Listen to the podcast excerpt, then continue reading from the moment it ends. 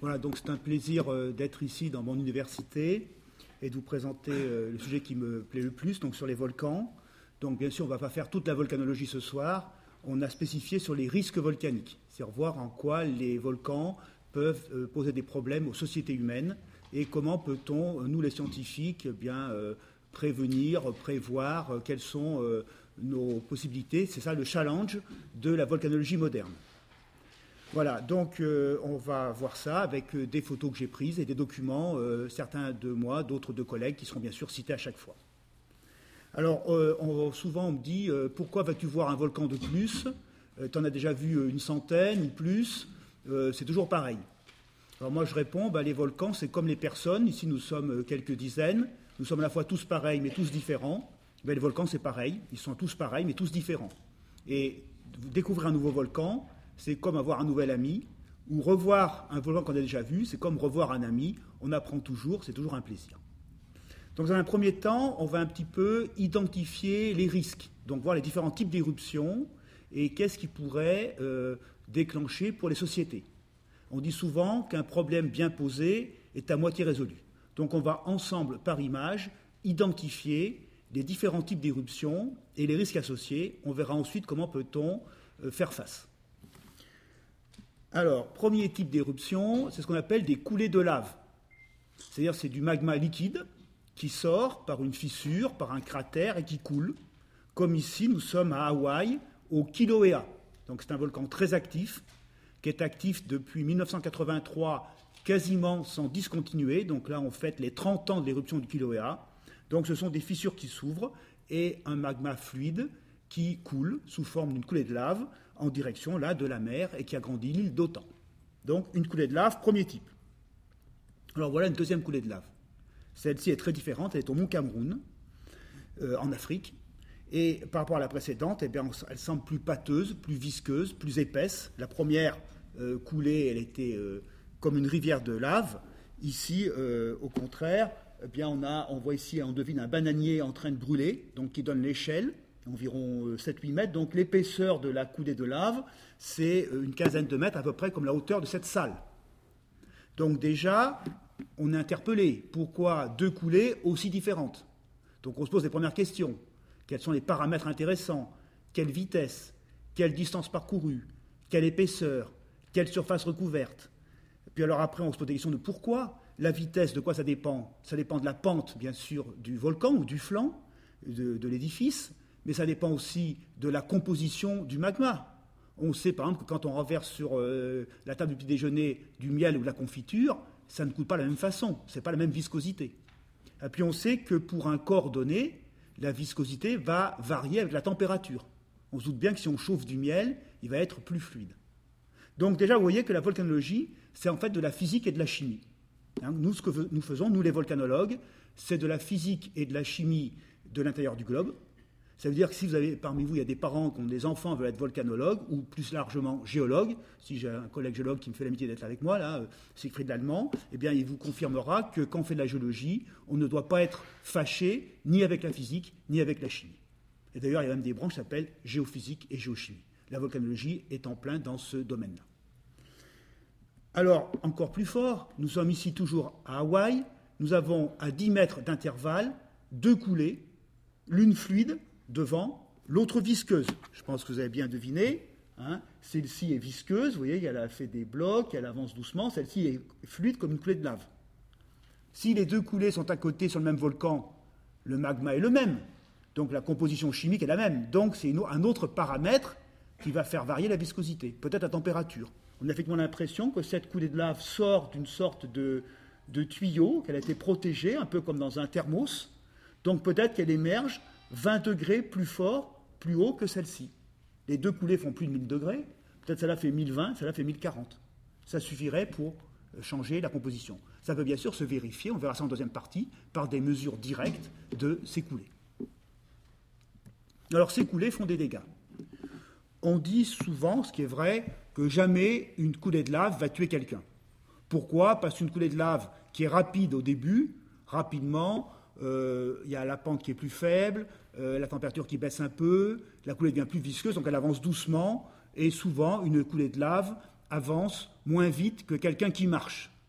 Donc il y a toujours moyen d'échapper à une coulée de lave, à part faire une imprudence et mettre le pied dedans. Donc en général, il n'y a pas de victimes de coulées de lave, bien que ce sont les manifestations les plus spectaculaires. Par contre, une coulée de lave dévaste tout sur son passage. Il est quasiment impossible de l'arrêter. Il y a eu quelques tentatives, rarement couronnées de succès. Donc là, euh, l'humain, euh, l'homme, la femme doit euh, reconnaître que le volcan est le plus fort et les coulées dévastent tout, font des gros dégâts matériels. Ici, nous sommes au Cameroun, justement, et on a une coulée de lave qui vient de traverser une route.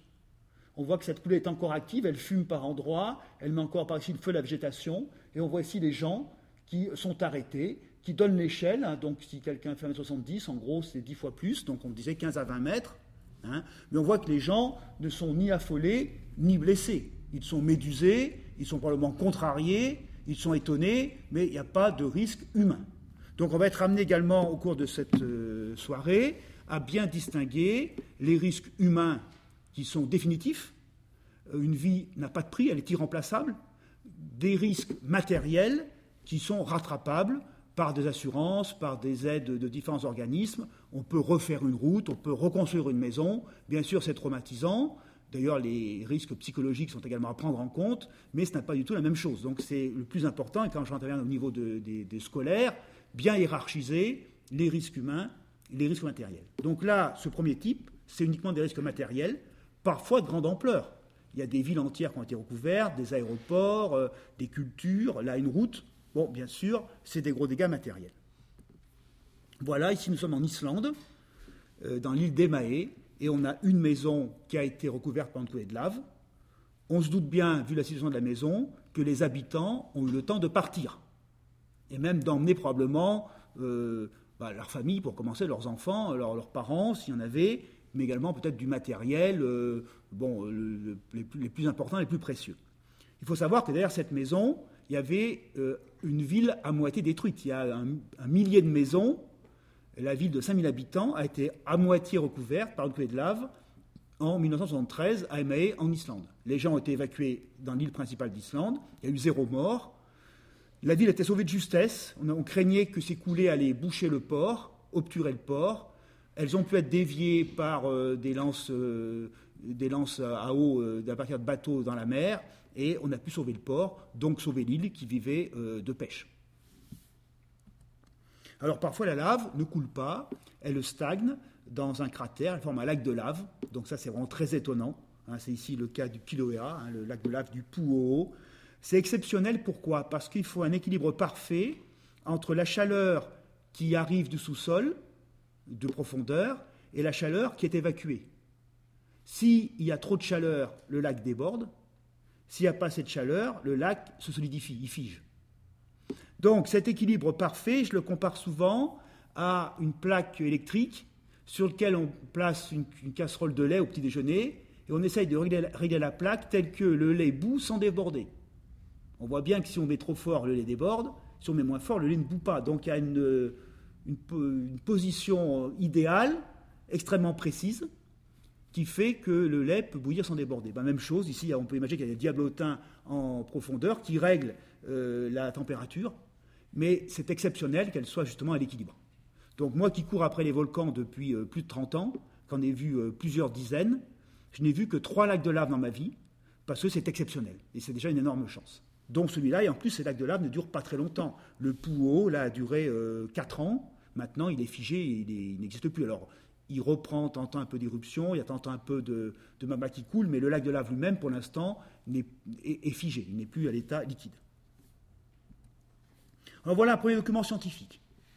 Nous sommes à Hawaï, et euh, justement, le Kilauea qu'on voit ici écrit en gros, qui est un volcan actif, et euh, donc c'est un document qui est fait par Moulineau et collaborateurs, donc le nom est écrit au pied du document et c'est de savoir quelles sont les zones d'Hawaï qui sont dangereuses. Alors, il faut savoir qu'Hawaï, c'est un alignement d'îles.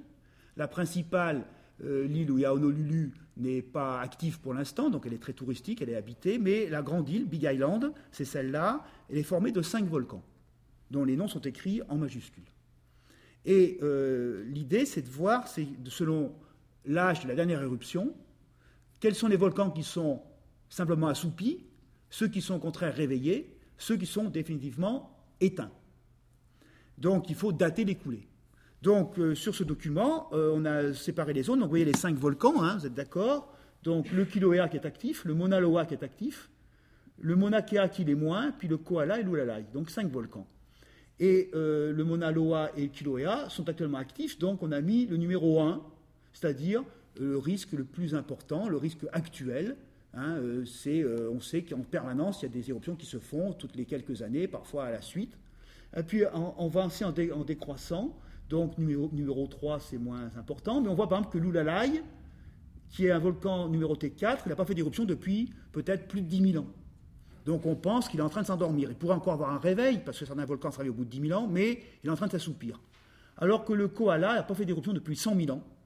Donc lui, on considère qu'il n'est pas actif, quasiment pas. Donc on met euh, risque 9, c'est-à-dire risque quasiment faible. Voilà, donc ça c'est un document qui va bien sûr servir aux habitants, aux responsables, au maire, au préfet, enfin l'équivalent aux États-Unis, hein, et savoir où construire, où tracer les routes, les aéroports. Donc l'aéroport euh, d'Hawaï, il n'est pas près d'îlot, en fait il est de ce côté-là. Bon, euh, entre 3 et 4, c'est mieux que d'être euh, entre 2 et 3, hein, par exemple. Donc voilà un document de travail scientifique. Ici, c'est carrément de la modélisation. Donc ce sont des Japonais qui ont essayé de modéliser le trajet d'une coulée de lave euh, sur un volcan japonais qui s'appelle le Mi, euh, Miyarejima euh, et qui fait des éruptions régulièrement. Miyakejima, voilà. donc, on part d'une fissure, on imagine que la lave va sortir. Avec un programme fait des carrés qui sont jointifs, on considère que la lave coule vers le carré le plus bas à chaque fois. Donc, de carré en carré, on peut suivre la progression du liquide. Donc, on a un débit qu'on va fixer sur le programme et on voit d'heure en heure où va la coulée. Donc, on voit les zones qui sont. Alors, on voit ici d'heure en heure où va la coulée. Donc, là, on l'a bloqué au bout de 6 heures, je pense. Et en plus, on peut avoir l'épaisseur. Donc, on voit la coulée qui se forme. Il y a deux coulées, en fait, qui se forment en direction, voilà, qui s'élâchent. Alors, ça, c'est le modèle. Et voilà la réalité. Vous voyez, donc, c'est extrêmement euh, proche. Donc, on peut ainsi envisager euh, le trajet d'une coulée son épaisseur, euh, sa longueur, en fonction de la durée de l'éruption. Donc c'est déjà des, gros progrès pour anticiper tout ça. Alors, deuxième type. On a vu le premier type, coulée de lave. Donc, on va dire que c'est assez simple à modéliser. Ça va dans les vallées. Pas de victimes. Des dégâts matériels. Donc, on va dire que c'est un, cas assez simple. Alors, deuxième cas de figure, deuxième type d'éruption. Ce ne sont pas un magma liquide qui coule. C'est un magma pâteux, riche en gaz, qui explose qui explosent en paquets, comme ici au Stromboli. Donc ces paquets, on les voit, ils sont là. Alors un paquet peut être euh, la taille d'un ballon de rugby ou d'une voiture. On appelle ça une bombe volcanique. Que c'est projeté avec du bruit, euh, donc euh, ça ressemble un peu à une bombe, plutôt un feu d'artifice. Hein. Et donc ici au Stromboli, on va dire que c'est encore des explosions, alors voyez déjà plus dangereuses que pour s'il y a des gens pas loin qu'une simple coulée de lave, parce que ça va plus loin, ça va plus haut, c'est plus, moins prévisible. Dans le cas du Stromboli, ça reste encore, on va dire, gentil. Quand je dis gentil, parce que les Anglais disent gentle, hein, pour dire que c'est euh, bon, euh, c'est encore euh, pas trop méchant. dans le cas du Stromboli, les projections montent à 500 mètres, plus ou moins, et retombent alentour. Actuellement, le Stromboli est actif. Mais dans ce type numéro 2, il y a des cas bien plus importants où les projections peuvent monter à des notions de kilomètres, de plusieurs kilomètres, voire plusieurs dizaines de kilomètres. Alors c'est ce qu'on va voir un petit peu ici. Donc voilà euh, le frère du Stromboli, enfin la sœur, c'est le Piton de la Fournaise, donc un volcan français euh, dans l'île de la Réunion, qui fait donc des projections. Donc là, ça reste encore, on va dire, euh, plus touristique que dangereux. Hein. Donc c'est vrai que ces volcans-là, ils sont très populaires, on les retrouve dans les dépliants touristiques, en carte postale, et on va dire que ça attire plus le touriste que ça le fait fuir. Donc ça reste encore, on va dire, plutôt positif. Mais voilà déjà un volcan plus ennuyeux. C'est le Fuego au Guatemala. Le Fuego, c'est-à-dire le feu en espagnol donc beaucoup de volcans d'Amérique centrale et d'Amérique du Sud s'appellent Fuego. Euh, ce volcan, en fait, là, il projette des cendres euh, de façon euh, très violente. la photo est prise, en fait, d'un autre volcan qui est ici, vous voyez, qui est l'Acatenango, qui est à 4 km. Et ce panache, il mesure environ 1 km.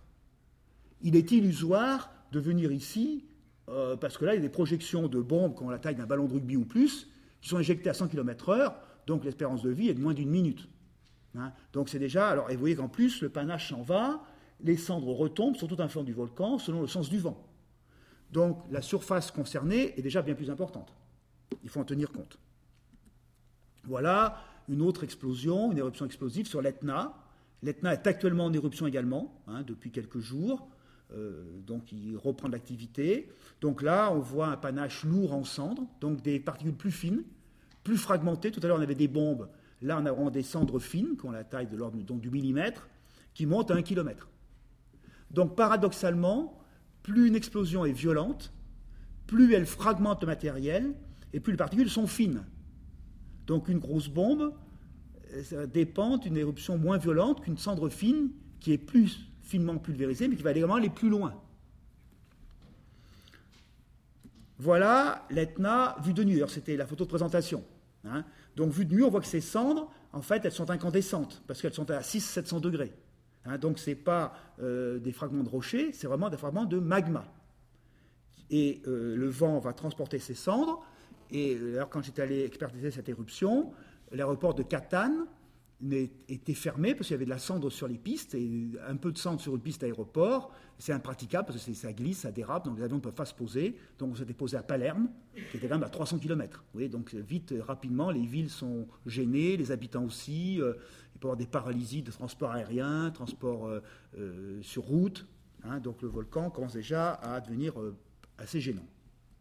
Puis alors on continue dans les types d'explosions. Donc là, c'est une explosion encore plus forte qui se passe en Islande sous un glacier. Alors qu'est-ce qui se passe? Eh bien, le magma euh, sous le glacier euh, apporte de la chaleur, la glace fond en eau et l'eau se vaporise sous le glacier.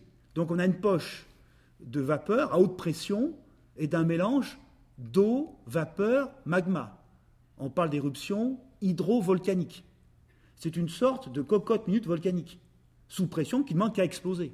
Donc la moindre fissure de glacier et tout explose. Donc, comme ici on voit en blanc de la vapeur d'eau, en noir du magma euh, sous forme de cendre, des fragments de roche, des fragments de glacier. On voit autour le glacier en train de fondre d'ailleurs en crevasse tout autour. Donc c'est ce genre d'éruptions sous-glaciaires, notamment en Islande, qui sont euh, à problème. Notamment, il y a deux ans et demi, il y avait eu un volcan islandais qui a fait une éruption importante et qui avait bloqué les avions pendant une semaine sur l'ensemble de l'Europe. Bon, je pense que tout le monde s'en souvient. Alors c'est pas le même, celui-là c'est le Vatnajökull, que le volcan euh, euh, euh, qui a fait bloquer les avions s'appelait Leia Fiaya Jökull. Le mot Jökull veut dire glacier en islandais. Alors voilà, du coup, bah, quand il y a une éruption de ce type-là, bah, c'est des, scènes un peu de désolation. Voilà, ici un volcan en Papouasie, le Tavurvur, qui a recouvert de cendres la ville de Rabol, qui a été entièrement détruite. Vous voyez, alors c'est bien sûr c'était une ville d'un pays pauvre, hein, donc c'était des maisons qui étaient euh, de tôle, de planches, mais enfin entièrement détruites par le poids de la cendre. On voit encore à l'arrière-plan le volcan toujours en éruption. Et là, c'est une photo gag. Eh bien, en fait, je suis assis sur la chaise de l'arbitre de tennis. C'est-à-dire que c'est des chaises, vous savez, qui sont perchées pour que l'arbitre ait une vue euh, panoramique, en général de 2-3 mètres de hauteur. Eh bien, puisque c'est au niveau du sol, ça prouve qu'il y a sous la chaise 3 mètres de cendre. Donc la ville, cette partie de la ville est recouverte de cendres. On voit d'ailleurs à l'arrière-plan des installations sportives, hein, euh, ici, à différents endroits. Voilà, donc on voit ce qui se passe. C'est une ville qui est quand même, ou une partie de la ville qui est en partie grillée de la carte. Alors là, bah, c'est une photo qui avait été faite à l'époque, hein, en Papouasie. Voilà, des avions cloués au sol. C'était avant l'éruption islandaise, mais on sait depuis très longtemps, nous les volcanologues, que bien sûr, une éruption euh, pose problème. D'ailleurs, là encore récemment, on apprend qu'il y a un volcan des îles Aléoutiennes qui est en éruption. Les îles Aléoutiennes, c'est perdu dans le nord du Pacifique entre l'Alaska et le Kamchatka, mais il y a une alerte pour les avions parce que une éruption importante sur les Aléoutiennes, ça peut être sur un trajet euh, aérien, peut-être entre le Japon et les États-Unis ou autre, et à ce moment-là, bien sûr, vous prévenir les pilotes de ne pas passer dans le panache. Hein. donc, il y a en permanence des, euh, des états d'alerte, des annonces d'alerte pour que les voies aériennes soient modifiées en fonction des panaches volcaniques. Alors justement, ces colonnes éruptives, hein, donc c'est un ensemble, un mélange de gaz, de particules qui montent à des euh, hauteurs euh, plus ou moins importantes, donc de 500 mètres au Stromboli jusqu'à 50 km. Et bien sûr, plus ça monte haut, plus ça va loin, parce que c'est pris par des vents, puis dès que ça passe dans la stratosphère, donc au-dessus de 12 km dans les pays tempérés, c'est pris en charge par ce qu'on appelle des jet streams, c'est-à-dire des courants de haute atmosphère qui vont à 100 km/h et qui emportent euh, les cendres sur quasiment l'ensemble d'un hémisphère. Alors ça, pour illustrer ça, justement, c'est le volcan, euh, le Tungurahua en Équateur, un très gros volcan qui est actuellement en éruption également. Donc pour avoir une idée, le sommet du volcan est à 5000 mètres et le panache monte à 5 km. Donc là, c'est des éruptions qui ressemblent un petit peu aux éruptions du Vésuve, donc on les appelle pliniennes, parce que Pline l'Ancien et Pline le Jeune avaient observé l'éruption du Vésuve qui avait détruit Pompéi. Les éruptions type strombolienne, on les appelle stromboliennes. Alors voilà, euh, une, colonne éruptive s'est formée euh, d'une colonne, vous voyez, qui est double. Il y a une première partie qui est verticale, puis une deuxième partie qui est horizontale. Donc ça a une forme souvent de champignon ou de parapluie. Et c'est formé de cendres, de pierre ponce, puis avec un panache qui peut. Euh, alors là, il n'y a pas d'échelle, on fait disons une échelle vague, 10 à 50 km. Ça varie bien sûr selon le type d'éruption. Alors comment ça marche? Alors voilà un autre document donc, qui est proposé par Sparks, un de mes collègues volcanologues, mais mathématicien également, eh bien voilà, en fait, il y a trois zones dans une colonne. Il y a une zone d'éjection qui va très vite, une zone de convection qui va moyennement vite, puis une zone, au contraire, d'extension latérale. Pourquoi? On voit ici la vitesse. Voyez, la vitesse est très forte, elle diminue brusquement au début, elle reste constante, puis elle diminue à nouveau. Au début, eh bien, c'est la vitesse d'éjection, parce qu'on a une surpression en profondeur, donc c'est la, la colonne qui jaillit d'un seul coup et qui donc a une vitesse très forte mais qui diminue rapidement. Puis pendant toute la partie médiane, eh bien, on se rend compte que la densité de la colonne est inférieure à la densité de l'air ambiant. Et pourquoi? Parce que la colonne est chaude. Elle monte comme un ballon d'air chaud. Donc toute cette partie-là, c'est une montée uniquement par thermique, parce que la colonne est plus légère, parce que moins chaude, parce que plus chaude. Puis après, arriver là, on a la neutralité de densité, euh, la température près la même, donc à ce moment-là, la colonne ne peut plus monter vraiment, elle, ce, sont, ce sont elle monte encore un petit peu, et surtout elle s'étend. Et cette limite-là, c'est une limite euh, souvent d'inversion de température. Ça peut être la limite de la stratosphère. Et c'est là-dessus que la colonne se repose, coule littéralement, euh, comme s'il y avait une sorte de miroir à un niveau donné. Et la colonne, à ce moment-là, s'étale très vite. Et bien sûr, après, les cendres retombent tout autour du volcan. Alors voilà, un cas réel au Mont Saint-Hélène au Mont Saint-Hélène aux États-Unis où ça a été filmé, photographié et euh, de minute en minute. Donc qu'est-ce qui se passe? L'éruption commence à 8h32. À 8h42, le panache est déjà monté d'environ 15 km en 10 minutes. Puis là, on arrive à un niveau de neutralité, donc on arrive dans la stratosphère. Et en 3 minutes, entre 8h42 et 8h45, le nuage s'étale de, 50, de 25 mètres d'un côté et de 50 de l'autre. Donc imagine le spectacle en 3 minutes, un panache qui fait 50 km et qui prend sa forme à champignon. Alors pourquoi? Parce que justement, eh bien, le panache, il arrive au niveau de la tropopause, qui est la limite entre la troposphère et la stratosphère. Donc c'est une limite d'inversion de température qui fait que les densités changent, donc la colonne coule littéralement sur ce miroir invisible.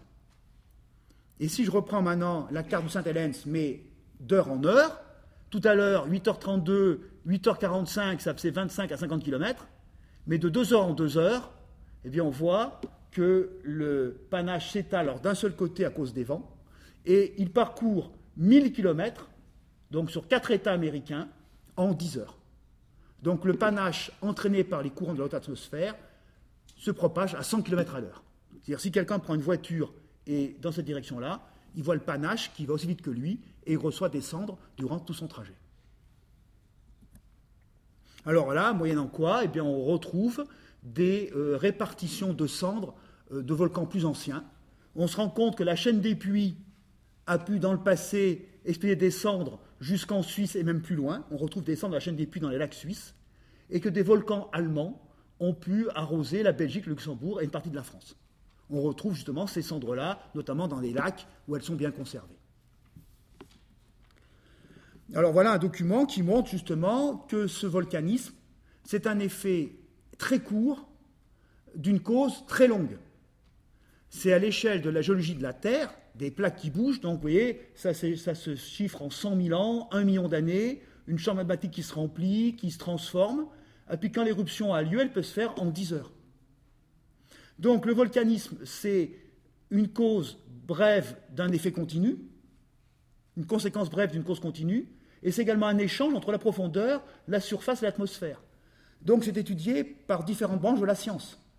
On peut prélever des cendres regarder au microscope, on peut étudier des images de satellites, on peut aller voir ce qui se passe dans les glaces, on peut euh, faire des prélèvements. Voilà, donc euh, c'est effectivement une, science un peu charnière qui demande, comme j'ai dit, de la physique, de la chimie, euh, de la géologie bien sûr, d'études des roches, l'étude des gaz, des études aériennes, des études de satellites.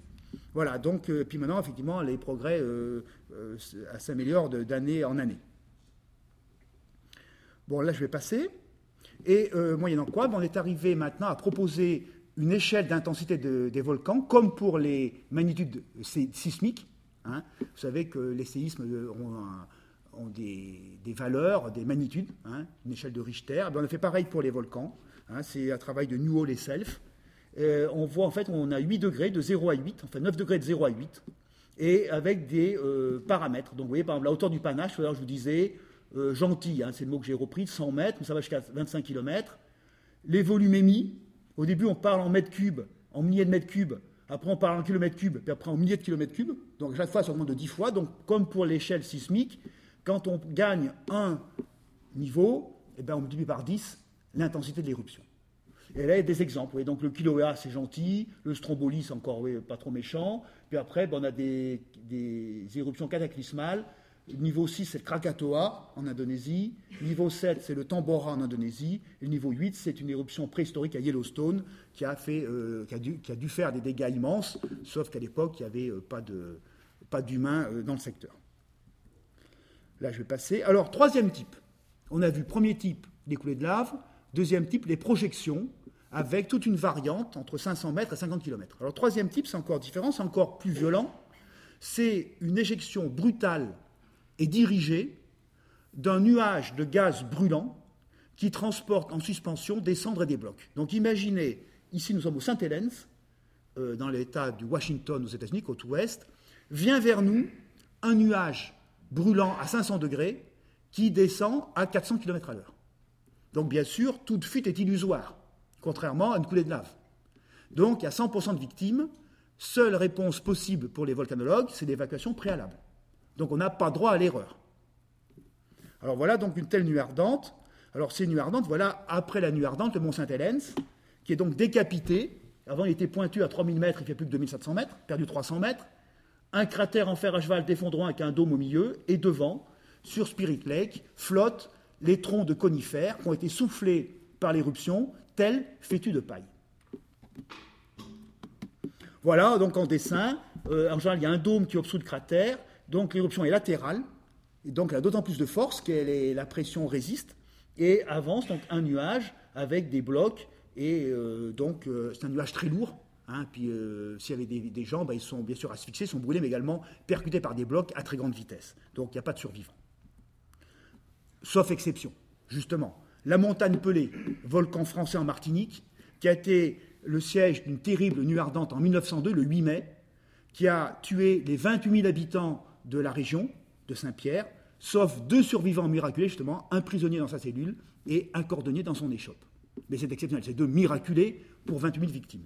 Donc bien sûr, la montagne Pelée maintenant est extrêmement surveillée par un observatoire permanent euh, qui est géré 7 euh, jours sur 7 et 24 heures sur 24 par des gens qui se relaient. Voilà une photo prise par Alfred Lacroix des ruines de Saint-Pierre après l'éruption. La montagne Pelée est encore active. Il y a une aiguille de lave qui en sort euh, à son sommet. Donc c'est une photo qui a dû être prise en 1903-1904. Alors souvent, justement, après une nuit ardente euh, où tout le gaz est sorti, le magma qui reste est dégazé. Mais il est visqueux. Donc souvent, après la nuit ardente, sort une sorte de dôme. Donc voilà, si nous sommes assis à Saint-Vincent, une autre île des Antilles, avec un volcan, eh bien, dans le cratère, la caldeira, eh bien, on a un dôme de lave qui se met en place un peu comme du dentifrice parce qu'il est visqueux mais dégazé. Donc ça, c'est bon signe, c'est un peu la fin de l'éruption. Alors voilà une forêt aux Antilles après le passage d'une nuit ardente. Bon, là je vais passer. Alors bien sûr, euh, ces nuits ardentes, euh, comme ici à Montserrat, ont quand même l'avantage, c'est qu'elles agrandissent l'île. Donc vous voyez, ici on a un nu ardent qui, a dévalé une vallée, à Montserrat, Antilles, mais qui augmente l'île d'une euh, certaine quantité d'hectares. Par contre, voilà la ville de Plymouth, la capitale de Montserrat, qui est devenue ville fantôme, recouverte d'un linceul de cendres, on dit souvent c'est la Pompéi moderne. Heureusement, les 8000 habitants ont pu être évacués au préalable. Donc il y a eu 20 victimes malheureusement euh, en périphérie de la zone, mais la majorité des gens ont pu être sauvés. Voilà ici une carte, donc par mon collègue Cole et collaborateurs, des nuées ardentes. Vous voyez, donc elles partent dans toutes les directions, mais elles sont toujours orientées. Donc il y a des nuées ardentes qui partent euh, euh, donc là du côté de, l'est, d'autres à l'ouest. Il y en a dans différentes directions avec différentes dates. Hein. voilà, mais finalement tout est arrosé. Et vous voyez donc la ville de Plymouth, la capitale, qui a reçu effectivement, alors euh, peut-être pas vraiment la nuit ardente sans stricto, mais en tout cas le nuage brûlant associé. Alors les calderas, ce sont d'immenses cratères qui résultent euh, du trou laissé par le magma euh, vacant. Quand le magma s'en va, il reste sous le volcan une cavité. C'est la chambre magmatique enfin, qui est en partie vidée. Et donc au-dessus, il y a une sorte de cloche qui se forme, et à un moment donné, bah, il n'y a plus assez de pression, donc l'ensemble s'effondre, et le volcan s'effondre en une gigantesque caldeira. C'est une caldeira qui peut avoir jusqu'à 10 km de diamètre, voire plus. Donc voilà ici une caldeira aux Açores, à Fayal, qui fait quelques kilomètres de diamètre. Donc c'est l'effondrement du volcan après l'éruption. Vous voyez d'ailleurs que dans la caldeira, un petit volcan ici prend naissance.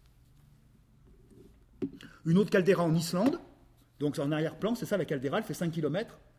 Les résultats d'une éruption majeure qui a eu lieu en 1875. Et devant, c'est un petit cratère au contraire, avec un lac d'eau chaude.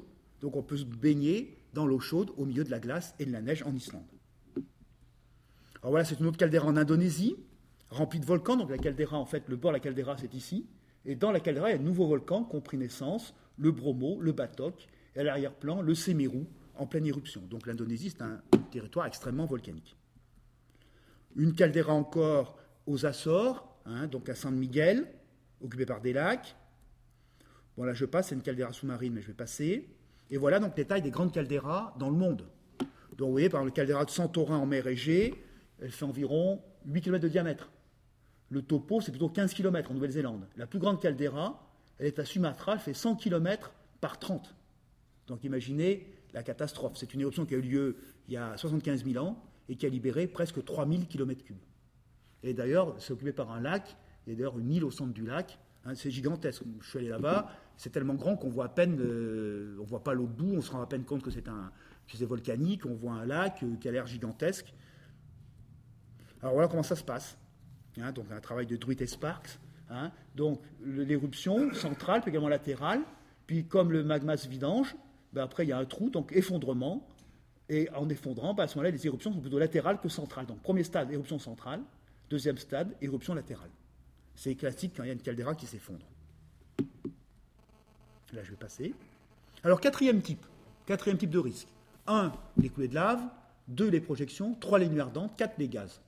Les gaz volcaniques, bien sûr, sont brûlants, sont asphyxiants. Ils peuvent donc, à eux seuls, créer des problèmes, faire des victimes.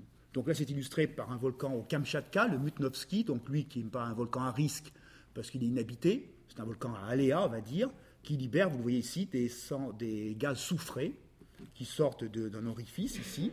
Hein, donc c'est surtout du dioxyde de soufre à haute température. Ici à Vulcano, eh on a du soufre qui a été déposé. Les fumerolles sortent par ici, donc euh, elles sortent à 700 degrés, donc pas mettre son doigt dedans. Et elles déposent du soufre euh, natif tout autour. Et euh, ces fumerolles bon, ben, sont témoins de la qualité du volcan. Et bien sûr, en quantité, elles peuvent brûler et asphyxier. Donc il y a un cas assez célèbre, dramatique, qui est le lac Nyos au Cameroun, qui euh, c'est un lac de cratère, qui occupe un cratère.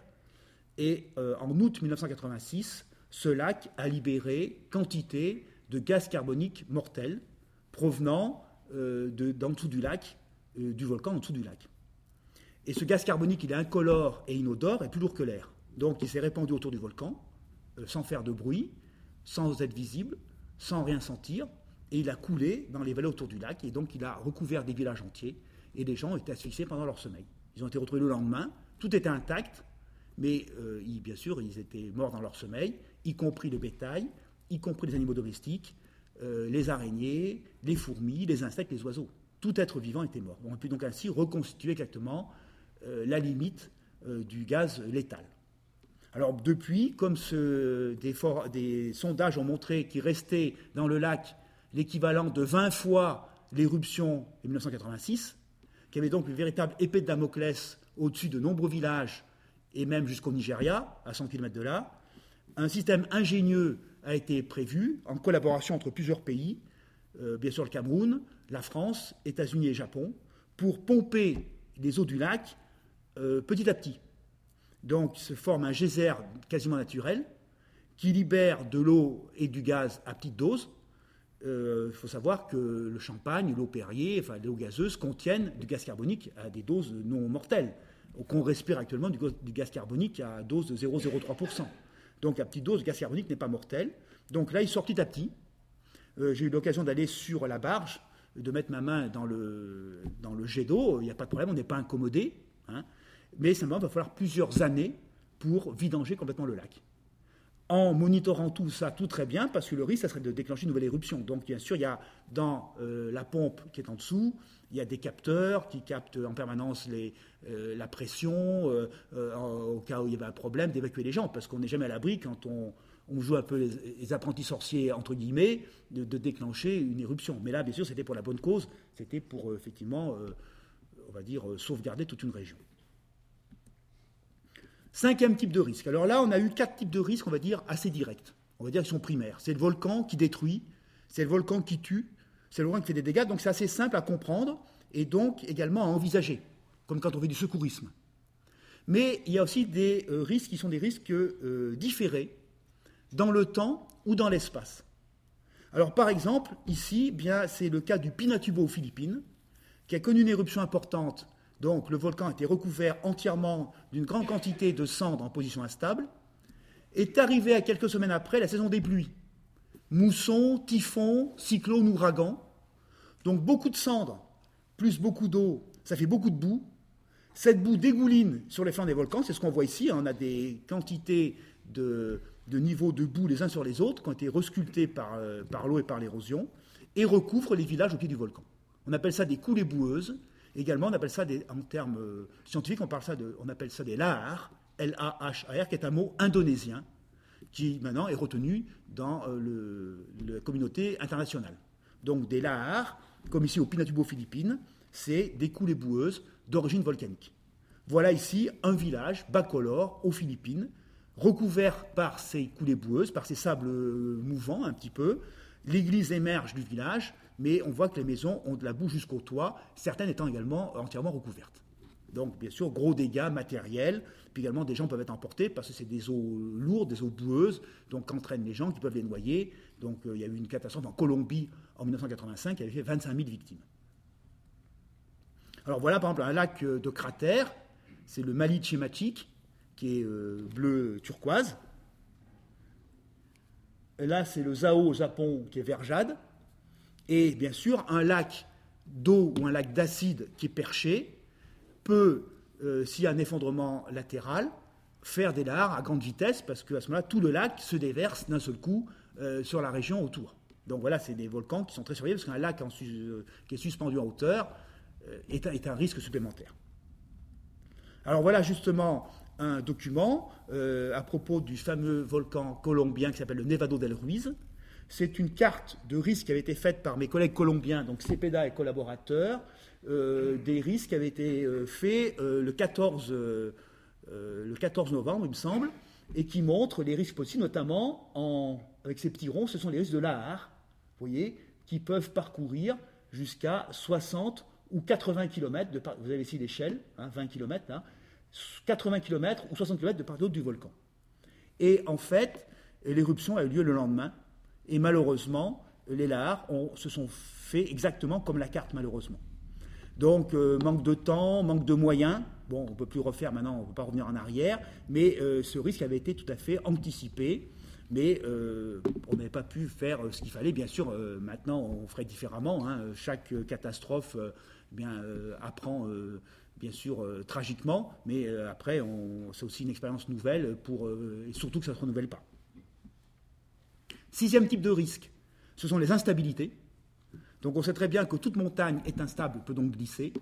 A fortiori un volcan, qui, tremble, qui est sismique, qui a des fumerolles, qui a des failles, donc d'altération. Donc ici, on a le dôme du Merapi, Indonésie, qui est dans un cratère en fer à cheval, en position instable, et qui s'effondre régulièrement.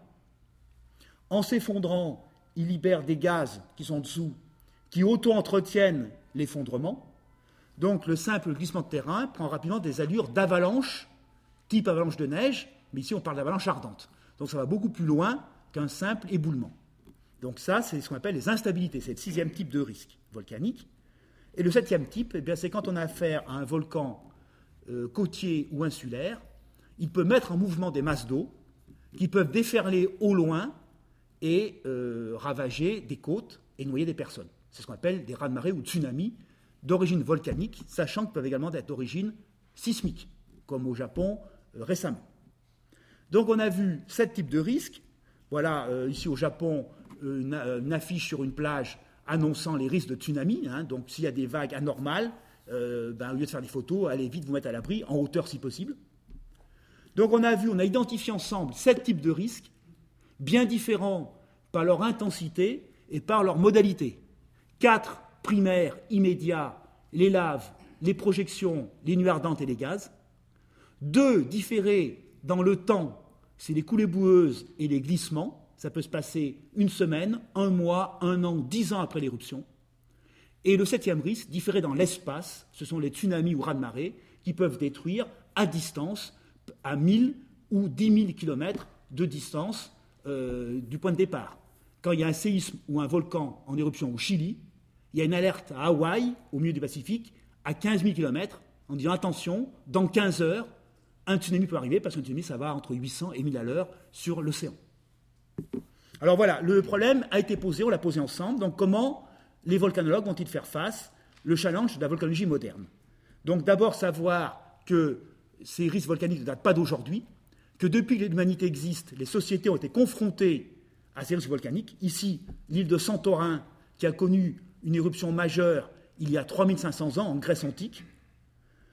Euh, voilà donc la caldeira de Santorin telle qu'elle est aujourd'hui, avec le, au centre un immense cratère et on pense que cette éruption a eu des, dégâts et des impacts jusqu'en Crète, en Turquie et en Égypte. Certains pensent que les récits bibliques des plaies d'Égypte seraient liés à Santorin. Le soleil, le soleil qui se voile, c'est parce qu'il y. Le Nil qui devient euh, du sang, c'est parce qu'il est devenu toxique par les cendres ferrugineuses de retombées. Et Moïse qui ouvre la mer Rouge, ça pourrait être un tsunami. Donc bien sûr, tout ça a été un peu arrangé, modifié, amélioré, mais manifestement, il s'est passé quelque chose de pas normal il y a 3500 ans dans euh, la Méditerranée est orientale. Alors voilà les restes de la ville minoenne d'Akrotiri qui témoignent de cette magistrale et formidable éruption qui avait fait donc euh, une catastrophe à l'époque. Bon, je vais passer, ça c'est justement les dépôts des dépôts de Santorin. Euh, plus récemment, début de l'ère chrétienne, 79 après Jésus-Christ, le Vésuve détruit Pompéi. Premier témoignage, le Pline le Jeune, qui écrit deux lettres à Tacite qui font encore référence. Alors voilà, on a pu reconstituer la hauteur de la colonne du Vésuve. On voit que l'éruption se fait en moins de 24 heures. Elle commence le, 13 le 24 du mois à 13 heures pour finir le 25 du mois à 8 heures. Vous voyez, donc en, euh, 19h, euh, non, euh, il, y a 13, euh, il y a 5 heures, c'est à 19h, tout est dit. la colonne monte jusqu'à 15 km, puis atteint 32 km. Puis des nuées ardentes commencent à être produites, l'avant-dernière détruisant Pompéi. Alors l'impact climatique, donc tous ces volcans qui crachent des cendres, qui crachent des gaz dans l'atmosphère, peuvent modifier le climat. Alors là, c'est illustré par le Laki, qui a fait une éruption majeure en Islande en 1783 qui a modifié le climat en Europe pendant 4 ans. Il y a des, relevés barométriques, euh, météorologiques de l'époque qui montrent qu'il y a eu des, étés pourris en Europe, qu'il y a eu une surmortalité liée à des gaz délétères, un nuage nauséabond qui a euh, un petit peu euh, recouvert l'Europe. Voilà la fissure de Laki en Islande. Euh, également, l'éruption récente du Pinatubo en 91, qui a donc expédié un panache jusqu'à 40 km de hauteur, a modifié le climat, ça a été, modifié, ça a été mesuré. Alors paradoxalement, un volcan refroidit. Pourquoi? Parce qu'il expédie des cendres dans l'atmosphère et ces cendres arrêtent des rayons solaires. Donc il y a moins de soleil qui arrive sur le sol. Donc quand il y a une grosse éruption, les cendres filtrent en partie les rayons solaires et donc il y a des baisses de quelques dixièmes de degrés. Ça a été mesuré au Pinatubo en 91. Voilà, hein, euh, dans l'hémisphère nord, eh bien, on avait euh, une, une, épaisseur optique dans l'aérosol qui a augmenté drastiquement. Et ça s'est traduit par une baisse de 4 dixièmes de degré amortie sur 4 ans. Donc, dans tout l'hémisphère nord. Enfin, l'hémisphère, disons entre, entre 30 euh, degrés nord et 20 degrés sud, sur une grande bande de latitude. Et voilà, donc voilà, on peut passer, c'est un peu la même chose, montrer qu'il y a des anomalies de température qui suivent une éruption majeure. Et on parle également parfois de super-volcans, de super-éruptions. Donc dans le passé, on a vu des éruptions mille fois plus fortes que celles qu'on connaît. Donc on doit avoir des, effets mille fois plus violents. Et on pense que certaines super-éruptions qui ont produit 1000 km3 auraient pu abaisser la température euh, d'un hémisphère de 15 degrés pendant une dizaine d'années. Donc là, ça devient une véritable catastrophe écologique. Quand c'est 4 dixièmes de degré, bon, on s'en rend pas trop compte, mais 15 degrés sur 10 ans, c'est une catastrophe. On pense que si une éruption de Yellowstone que l'on voit ici se reproduisait, eh bien, euh, on pense que les ports d'Anvers et d'Hambourg seraient englacés. Il y aurait une, catastrophe écologique. Alors voilà, donc ça c'est des vues de Yellowstone, qui est un des supervolcans très surveillés, qui a fait des éruptions, qui a fait trois méga-éruptions au cours des deux derniers millions d'années. Et voilà cette fameuse caldeira de Yellowstone, donc un autre document de Christiansen, hein, d'une caldeira qui fait 80 km de long et 60 de large. Tout ce qui est rouge, ce sont les geysers et les sources thermales. Il y en a à peu près, euh, il y a 10 000 sources thermales et 300 geysers. Et, euh, eh bien effectivement, cette caldeira résulte d'éruptions majeures qui ont eu lieu euh, il y a 2 millions d'années, 1 million d'années, 600 000 ans. Et on n'est pas à l'abri d'une future éruption. Ce n'est pas sûr, pas d'actualité, mais ça peut se produire aussi bien dans l'année que dans 100 000 ans.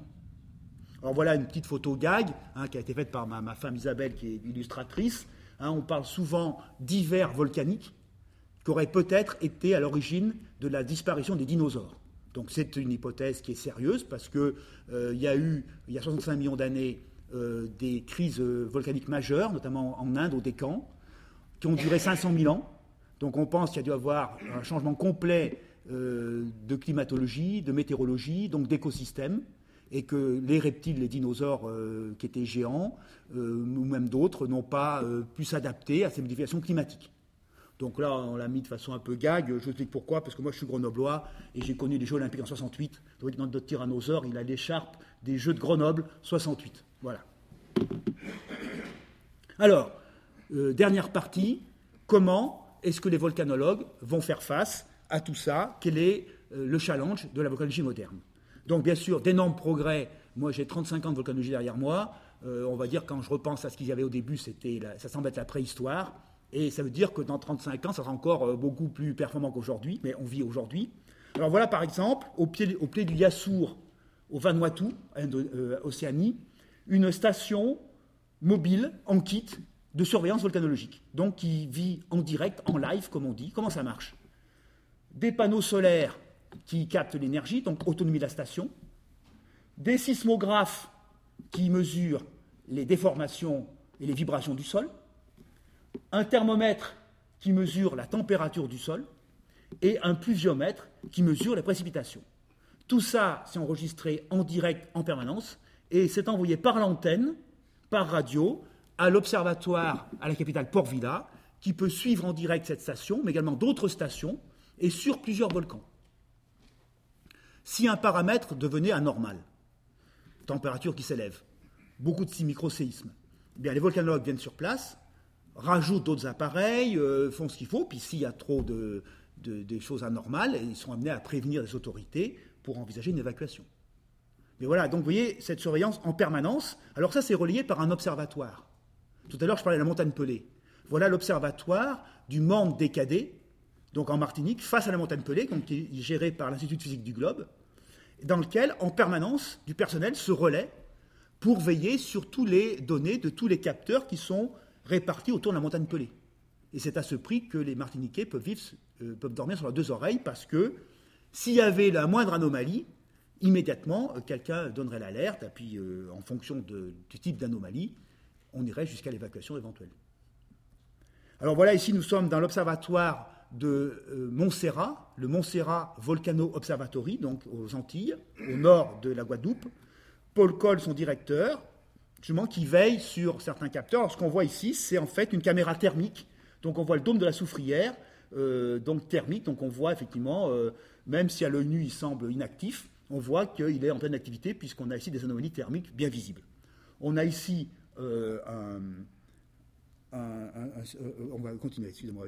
On a ici un sismographe, on va dire là typique, un ancien modèle avec un stylet et puis une feuille de papier qui, enregistre tout ce qui marque par le stylet. Puis maintenant, on a ça par, euh, par ordinateur. Hein. donc on a des écrans en permanence où on peut suivre les vibrations du sol. Donc là, je vais prendre un exemple. Actuellement, il y a une crise sismique au sud des Canaries, dans l'île d'El Hierro, depuis un an et demi. Donc voilà ici euh, un relevé de l'Instituto euh, Geográfico Nacional Espagne du 7 octobre 2007. 2011, excuse-moi, 7 octobre 2011. On voit heure par heure les euh, vibrations du sol. Donc euh, de 0 de 0 heure à 1 heure en bleu, de 1 heure à 2 heures en vert, et vous voyez que chaque mouvement du sol est, enregistré. Donc là, le 7 octobre, on a beaucoup d'événements et parfois on en a 10 par heure. Vous voyez ici, on a. Alors quand l'événement est assez grand, c'est une magnitude de 2 de 2 à 3. C'est inquiétant pour un volcan. Quand c'est plus petit, c'est de 1 à 2, mais bref, à la fin, il y a certains jours, il y avait 200, 300, 400 événements sismiques. Donc une éruption se préparait. L'éruption a lieu trois jours plus tard. Alors là, c'est euh, le 10 octobre. Alors voilà l'enregistrement du 10 octobre.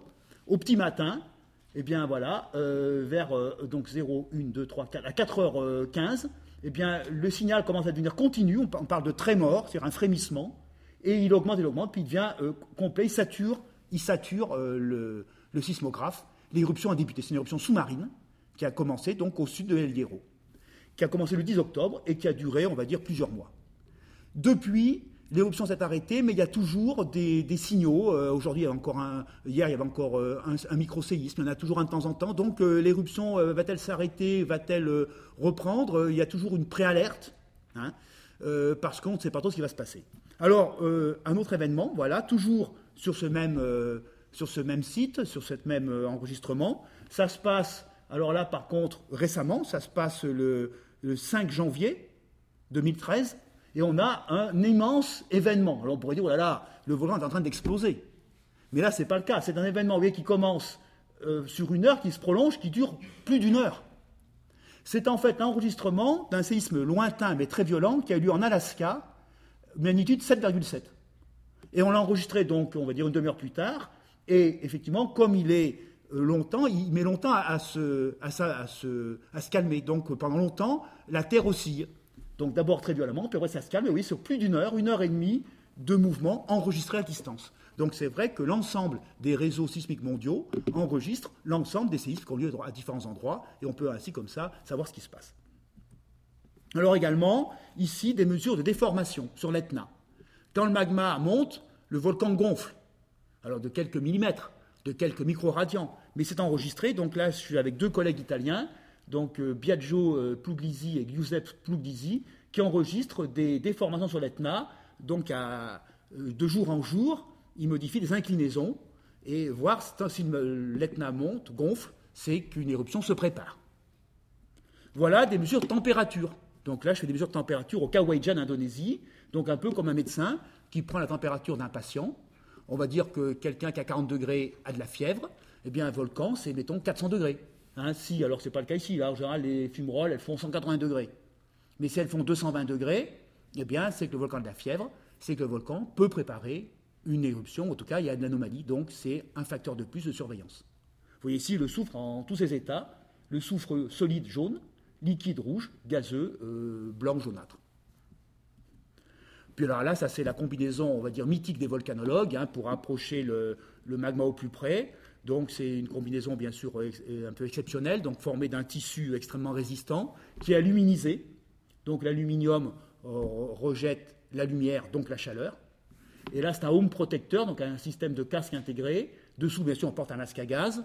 Et euh, la visière est formée d'un verre triple, doublé d'une mince feuille d'or transparente, mais qui protège de la chaleur. Donc on voit tout jaune à travers, mais par contre, ça protège les yeux. Alors ça, c'est pour les cas particuliers, hein, de, de, pouvoir prélever du magma sur place. On peut affronter des chaleurs de 500 degrés pendant quelques minutes, parce qu'on est quand même isolé. Ça ne dure pas très longtemps. Puis également, ne pas oublier qu'un volcan, ça vit, longtemps. Un volcan peut vivre 100 000 ans, 300 000 ans, 1 million d'années. Donc, de même que dans le cas euh, d'un patient qui va voir un docteur, le docteur va faire un certain nombre de, mesures, tension, le pouls, euh, peut-être un scanner, etc. Mais également, va s'intéresser aux antécédents du patient. Avez-vous déjà eu l'appendicite? Y a-t-il dans votre famille des cas de problèmes cardiaques ou rénaux ou respiratoires? Parce que les antécédents sont importants. Même chose pour un volcan. Qu'a fait le volcan dans le passé qu'il pourrait refaire dans l'avenir? Son passé parle pour lui mais le volcan ne parle pas. Donc c'est au volcanologue à le faire parler en prélevant des échantillons de roches, en les analysant et en les datant. Là, je suis sur l'Etna avec mon marteau. Donc le marteau, c'est l'outil du géologue, du volcanologue. Et on peut ainsi, en datant des roches rejetées par le volcan, ou les ponces, ou les cendres, reconstituer en quelque sorte le curriculum vitae du volcan et dire, ben voilà, ce volcan a fait des coulées de lave dans le passé, s'il en refait, ce ne sera pas trop grave, ou bien on peut même refaire un, prévoir une simulation. Ce volcan, tel la montagne Pelée, cet après-midi, j'étais avec les, élèves de réparation CAPES de Serge Pontoise, certains sont là, et je les remercie. Je on a parlé de la montagne Pelée. La montagne Pelée qui a fait des nuits ardentes euh, en quantité dans le passé, eh bien, euh, pourrait en refaire dans l'avenir. C'est pour ça qu'elle est extrêmement surveillée. On sait que la montagne Pelée, tôt ou tard, fera une nuit ardente, peut-être dans le siècle ou dans les deux siècles à venir. Et c'est le cas de tous les volcans antillais. Donc, retracer le passé du volcan, parce que quand on observe un volcan, même pendant 30 ans, c'est infime par rapport à sa vie qui est de 300 000 ans. Alors là, c'est mon collègue Jean-Claude Miskowski qui fait des prélèvements de ponce sur la pelée, justement, l'éruption P1, dont je vais parler cet après-midi. Eh bien, euh, en fonction de la taille des grains ou des particules, on peut reconstituer l'énergie nécessaire à pulvériser le magma. Donc on peut reconstituer le scénario d'une éruption que personne n'a vue. Et c'est important parce que c'est peut-être le scénario de l'éruption future. Donc on peut reconstituer la taille des grains, l'énergie libérée, la durée de l'éruption, la hauteur de la colonne éruptive et bien sûr la répartition des dépôts. Donc on peut faire de la fiction à partir du passé, mais une fiction raisonnée. Voilà ici ces fameux dépôts tamisés pour retrouver les tailles des ponces, des grains. Donc on fait des courbes bien sûr cumulatives, bon, statistiques pour retrouver un petit peu le, mélange de tout ça. Puis des méthodes plus récentes, extrêmement performantes, par exemple les méthodes satellites. Un satellite qui tourne inlassablement au-dessus de la Terre, survole le volcan toutes les quelques heures, et on peut noter les anomalies, les changements. Ici, c'est une vue du satellite français Spot qui a euh, pris une image du Sakurajima au Japon, qui menace la ville de Kagoshima. Eh bien, ici, donc bien sûr, ce sont des fausses couleurs, Hein, euh, ce qui est rouge, en fait, c'est de la végétation. Euh, mais on voit ici le panache qui monte. Eh bien ainsi, on peut surveiller un volcan d'heure en heure. Et en plus, si on a un système radar, on peut voir à travers le panache. C'est un panache où on cache le volcan, que le radar, lui, il voit à travers. On peut voir est-ce qu'il y a un dôme en dessous, est-ce qu'il y a des modifications morphologiques, est-ce qu'il y a un cratère qui s'ouvre, est-ce qu'il y a une caldeira. Bon, voilà, donc des événements modernes. Puis également, ne pas oublier eh bien, la gestion des populations. En cas de crise, prévoir un plan hors sec, c'est-à-dire organisation des secours, avec des équipes d'urgence. Bien sûr, tous les moyens sont mis à disposition, gendarmerie, police, l'armée, les pompiers, comme ici nous sommes à Zaferana, Etna, en crise, eh bien, c'est les carabinieri euh, qui euh, sont au bord de route, bien sûr, qui arrêtent la circulation, mais également la Croix-Rouge italienne, qui est prête à intervenir avec des équipes d'urgence mobiles spécialisées, sûr, dans les brûlures, dans les asphyxies, dans les œdèmes, dans les obstructions de voies digestives ou respiratoires. Moyennant quoi, ben, les gens vivent avec, leur volcan. Ici, en Équateur, en pleine crise volcanique de Tungurawa, que l'on voit à l'arrière-plan, eh il y a un, jeune qui se rend à son travail en vélo et qui a l'air, euh, a priori, qui vit avec. Hein. Euh, ici, la population qui a mis des masques, mais qui continue à fonctionner, hein, toujours en Équateur. Donc c'est un petit peu euh, la vie avec les volcans. Il faut savoir qu'il y a 500 millions de personnes qui vivent peu ou prou sous la menace des volcans. Donc également, on a mission de les prévenir. Alors bien sûr, tout le monde n'a pas un niveau universitaire. Il y a des gens qui sont parfois euh, même illettrés, il faut dire les choses. Donc parfois, un simple dessin, ce qu'on appelle des cartoons, peuvent être utiles. Donc là, c'est le cas, euh, un panneau en équateur, euh, une vigilance éruptive. Que faut-il faire avant, durant, pendant? Donc simplement un dessin montrant que s'il y a un raz-de-marée, il faut monter quelques mètres, ça peut sauver des vies humaines. Donc on a également des programmes de, de diffusion, de prévention, d'éducation, notamment auprès des plus jeunes, scolarisés, qui répercuteront auprès des parents.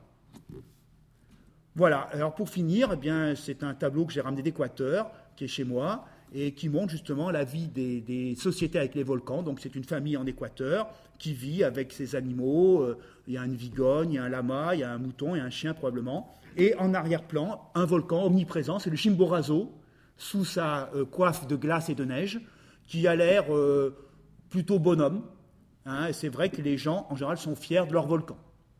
Alors on pourra voir plus tard, peut-être une autre conférence, euh, le volcan bienfaiteur, qui existe aussi, mais c'est un autre domaine qui pourra peut-être être, débattu lors de la discussion qui va suivre. Voilà, je vous remercie pour votre attention.